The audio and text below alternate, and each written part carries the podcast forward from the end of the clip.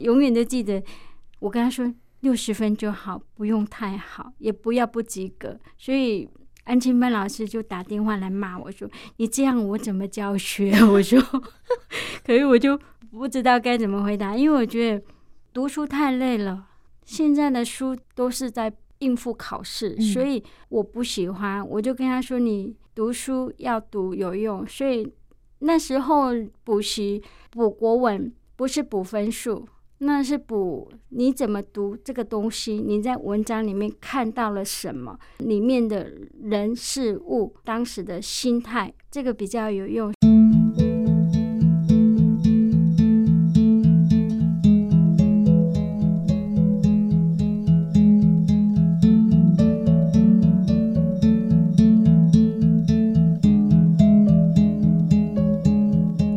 欢迎朋友们收听今天的忙里偷闲。在去年二零二一年呢，宜家曾经介绍视障音乐文教基金会的第二十九届视障音乐节音乐大赛吗？那在今天节目里呢，非常的荣幸哦，我们邀请到了就是参加第二十九届视障音乐节音乐大赛，荣获器乐类成人组第一名是谁呢？大家好，呃，我是陈冠伟，在二十九届的视障音乐文教基金会的音乐比赛中拿下成人组第一名，就是我。恭喜冠伟！另外一位重要的人物要出场之前，一定要请冠伟来帮我们介绍一下。她其实就是我生命中最重要的一个人，她是我妈，她是我的妈妈。一般来说，可能大家对于母亲的印象，可能都会是那一种温柔或者是很严厉，但我这边必须要说。我跟他关系真的是好到爆了，好到爆哎！对，因为怎么都说，遇到一些沟通问题或者是玩笑话的时候，是直接对着骂三字经的那一种。对，就是有这样子的一个母亲，那她其实就是从小拉拔我到大，那也是栽培我的音乐，甚至她为了让我学音乐，不惜花费各种手段，还有用拐骗的方式把我骗进了管乐团。但是说真的。很感谢她，这位奇女子，你的妈妈陈静茹。Hello，静茹你好，你好，各位听众大家好，我叫静茹。今天呢，冠伟不是主角哦，静茹才是我们第一女主角。我们在下期节目中呢，才会邀请冠伟，就针对你的音乐学习的路，好好跟我们做分享。那今天为什么要针对妈妈妈妈当第一女主角呢？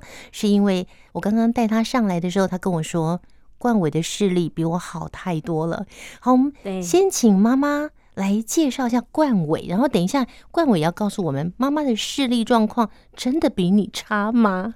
好，我们先请妈妈给我们介绍冠伟。好的，其实我常常都说，冠伟他现在他在台上是一个人。在台下，他就不是人。可是不是说他长得不像人，是因为他在台上很有自信。你看到他拿起萨克斯风，看他在台上，就看到一个很活泼、很快乐的小孩。可是呢，他在生活中其实他是有点自闭，有点跟人家交往是没有那么的 open。嗯嗯，冠伟，你承认吗？你同意吗？呃，我承认，因为我平常就很。不擅长社会交际。冠伟遗传到我的先天性白内障，从出生的时候就已经有这种疾病。嗯、那他在一岁的时候，我就带他去检查，好像是三岁的时候才去开刀。从那个时候开始就戴很厚，一千五、一千七，几乎每年都在换眼镜。而且那个眼镜我们去复检，医生说要换，还是说坏了，我们就一直都在。做这些动作哇，就是从小到大都一直在换眼镜。对，光是换眼镜的钱就花了好大一笔。对，因为这种眼镜很贵。对，因为它的那个度数很厚。嗯，那它的视力状况其实是要透过这些度数去调一个距离。度数太深，它会变成说远的看得到，近的看不到。他就会像那个老阿嬷，把眼镜拿下来，嗯，这样子看他的书。那如果说度数太浅，它会变成近的看得到，远的看不到，散光的度数也蛮高的。白内障开刀之后，对，就变成这个现象。对，因为他两个眼睛都没有装人工水晶体，没有装，没有装。嗯，他是透过那个厚的眼镜来调看东西的焦距。哦，他尝试过把眼镜拿下来，其实他会有影子是重叠，抓不到东西。嗯，嗯哼，所以冠伟，我们现在大概距离有差不多三公尺左右。是你看得到我吗？我再跟你招招手。其实我还看得到你，还看得到我？那你看得到我五官吗？可以，因为你的眼镜吗？对，主要是因为我的眼镜，因为就其实像我跟我妈妈刚刚讲的一样，因为这个眼镜就是有点类似，像是直接把我的水晶体摆在外面的那种感觉。嗯哼，对，它就是代替了那个水晶体的功功用。哦，OK OK，所以你不能没有这副眼镜，对，绝对不行。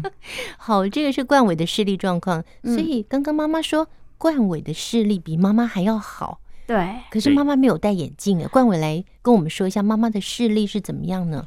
她的视力状况来说的话，就是像如果说我们今天要一起出门，我们比较常是搭公车。有时候其实搭公车的时候，通常都是我在看公车路线是哪一台车进站，你看得到？对，我因为我可以、嗯、几号？对，因为其实就是戴上眼镜之后，我的视力就是大概跟正常人比起来，就是只差临门一脚。可是还是偏弱的那一种，所以其实我其实可以看得到距离比较远一点的公车的路线。那看是你眼睛比我好哎、欸，有比您好吗？我不戴眼镜的话，看不到远远的公车路线哎。我拿上眼镜的话，我也看不到，真的。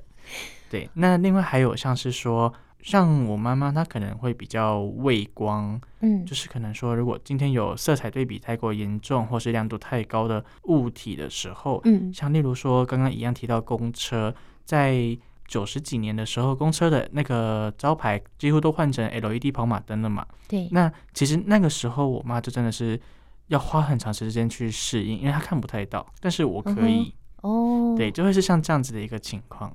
所以意思就是太亮了是没有办法看，没办法对焦。对，哇！所以妈妈，你你可以讲一下，也是从小就这样子吗？还是那个年纪越大越看不清楚？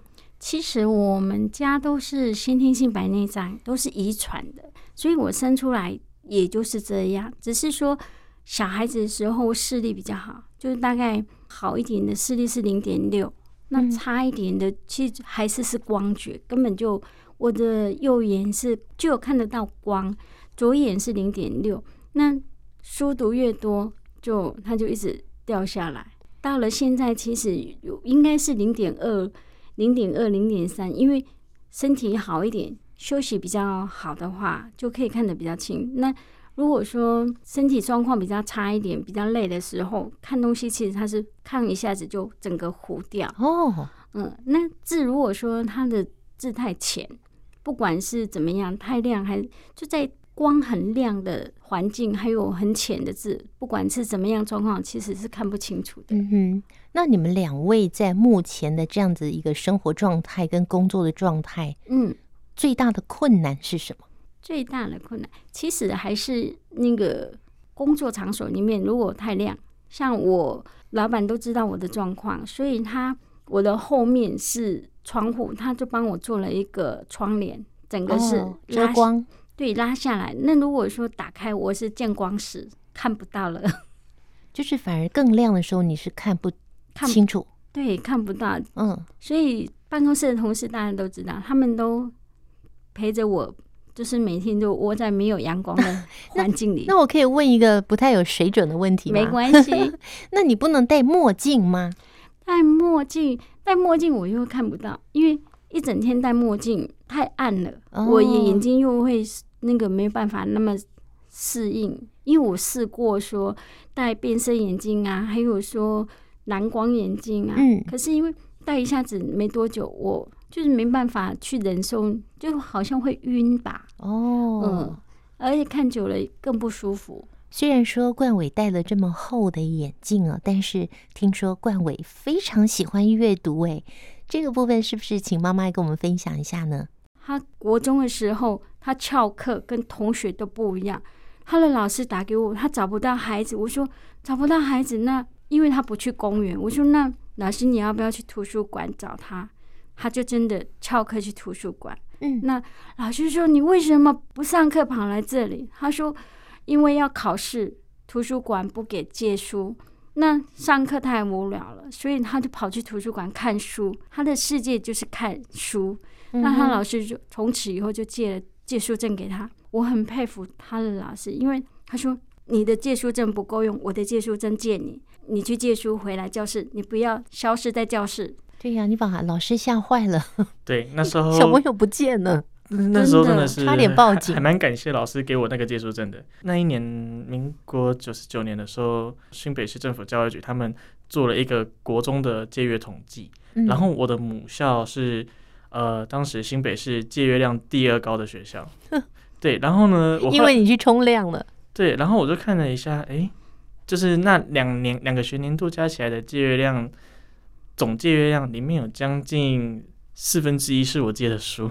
嗯，四分之一耶，对，也太厉害。所以冠伟是喜欢阅读吗？我还蛮喜欢看东西的，不一定是小说，因为嗯，我那时候真的就是看小说。我一开始接触小说真的是四大奇书开始看，就是中国四大四大文学书，就是真的《西游记》《三国演义》《水浒传》，还有一个《红楼梦》。嗯哼，对，就是从这些开始看，然后后来开始金庸，金庸整套被我翻烂三遍了。看不下去了，然后金庸看三遍呢、啊。对，整套一开始是因为那时候刚好就是电视台在播《倚天屠龙记》，然后那时候就跟着看。之、嗯、后来说，呃，诶，有小说，然后反正上课也很无聊嘛。我上课真的也是没有在上课，我就是一直在看小说，一直看，一直看。嗯，嗯通常一节课就可以看完一本，整套看完，然后发现它好像有年代顺序，就按照年代顺序又看了一次。嗯哼。又按照作者写的年代又看了一次，前后总共三次，所以看到后来真的看不下去了，才开始又往其他书发展。我猜想冠伟这么喜欢阅读，跟你日后继续学音乐，还有自己可以创作曲子，应该很有一些关联吧？先为我们带来你的创作曲喽。它其实是我在高中时代。那时候还没有接触过太多的基础乐理训练的时候，自己写出来一首萨克斯风的二重奏，它的名字叫做《神域》。那这首歌它其实是用在我高中管乐团的成果发表会上面来跟同学一起演出的曲子。嗯，所以你在国小就进入管乐团，对，到了国中，到了高中。都在管乐团，对，都在管乐团。哇，那这首是自创曲，你自己写的曲子，是太神奇了。我们来欣赏这首《神域》。呃，神，天上的神，玉就是左边一个言字旁，右边一个鱼，是小偷的偷，立人旁换成言字旁就对了。对，神谕，它的意思就是神给的指示，对，神给的旨意。我们来欣赏这首陈冠伟在高中时期自创的这首《神諭》。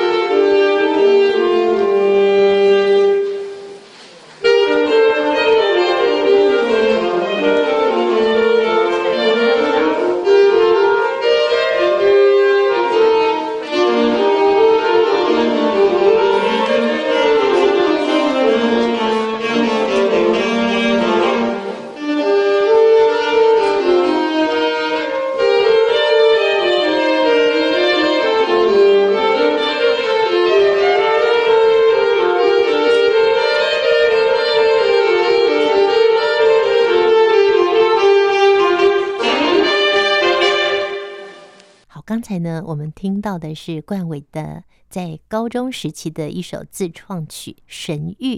在下次节目里面呢，我们就真的要请冠伟变成第一男主角喽。好的，然后来谈谈你学音乐的历程，好吗？好的，同样的也会为我们带来好棒的你的萨克斯风的演奏。好，在今天节目最后呢，我们要请冠伟啊来告诉我们听众朋友，跟妈妈两个啊可以说相依为命。嗯，妈妈很爱你，我相信冠伟也是很爱妈妈的。对，可是，一般人来说都会觉得哈，那个做妈的都很啰嗦、很唠叨，觉得很烦。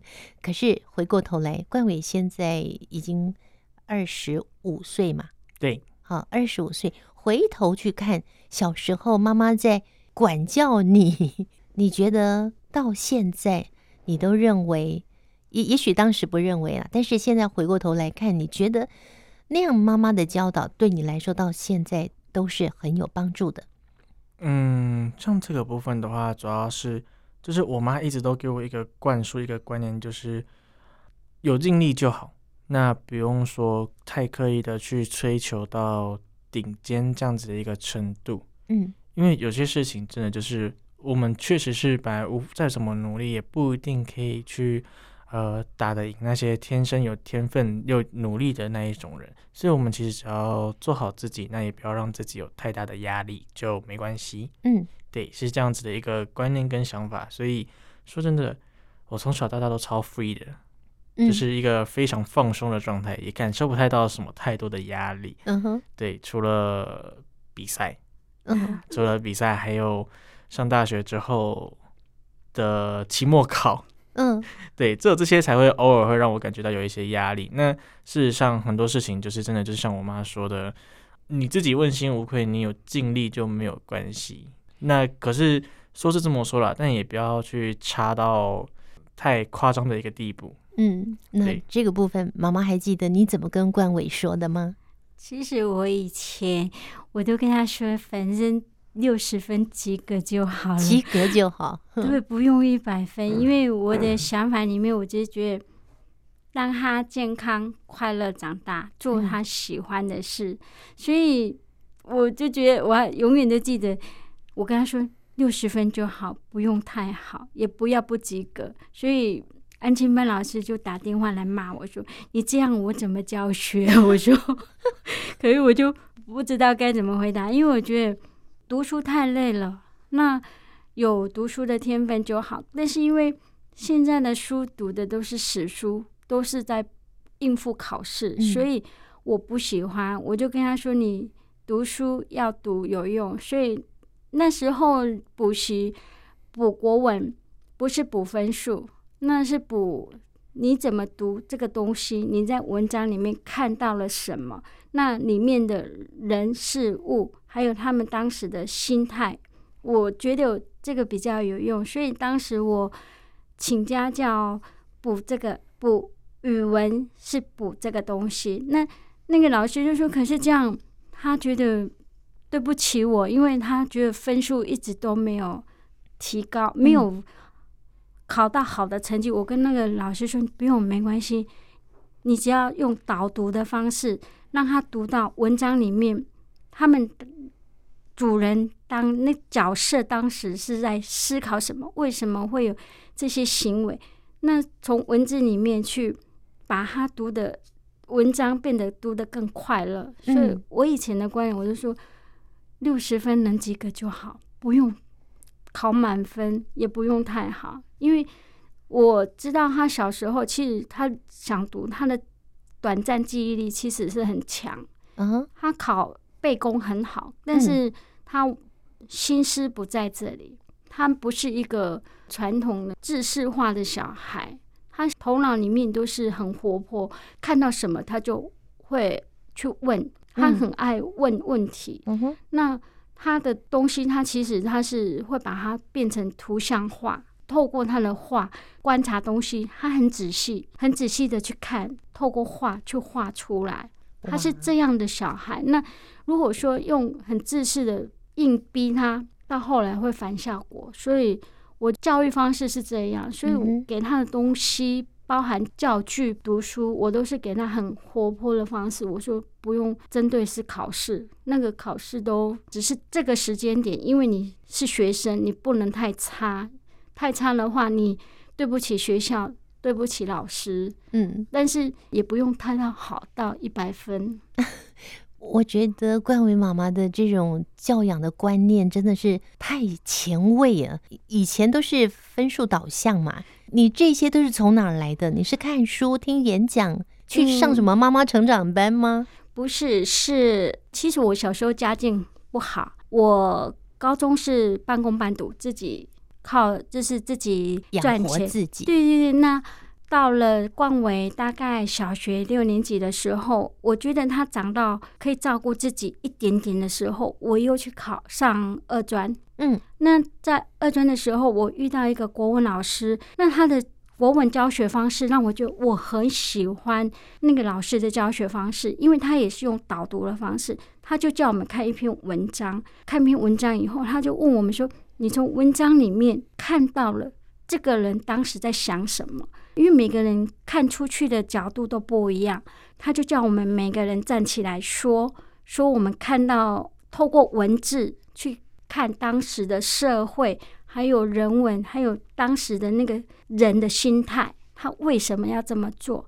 所以从那个时候我就觉得这个比分数有重还要好。嗯，所以那时候他国中我也请了一个国文老师，那我就是跟他那个老师说。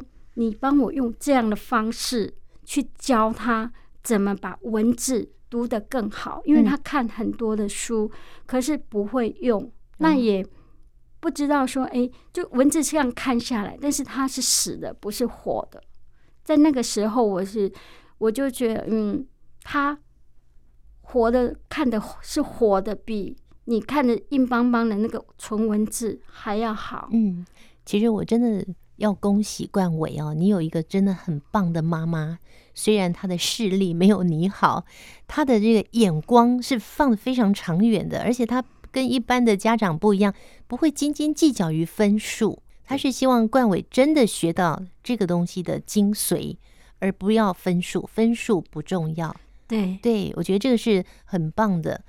今天非常谢谢妈妈带给我们你教育孩子的这么棒的方法，也希望更多的家长来学习哦。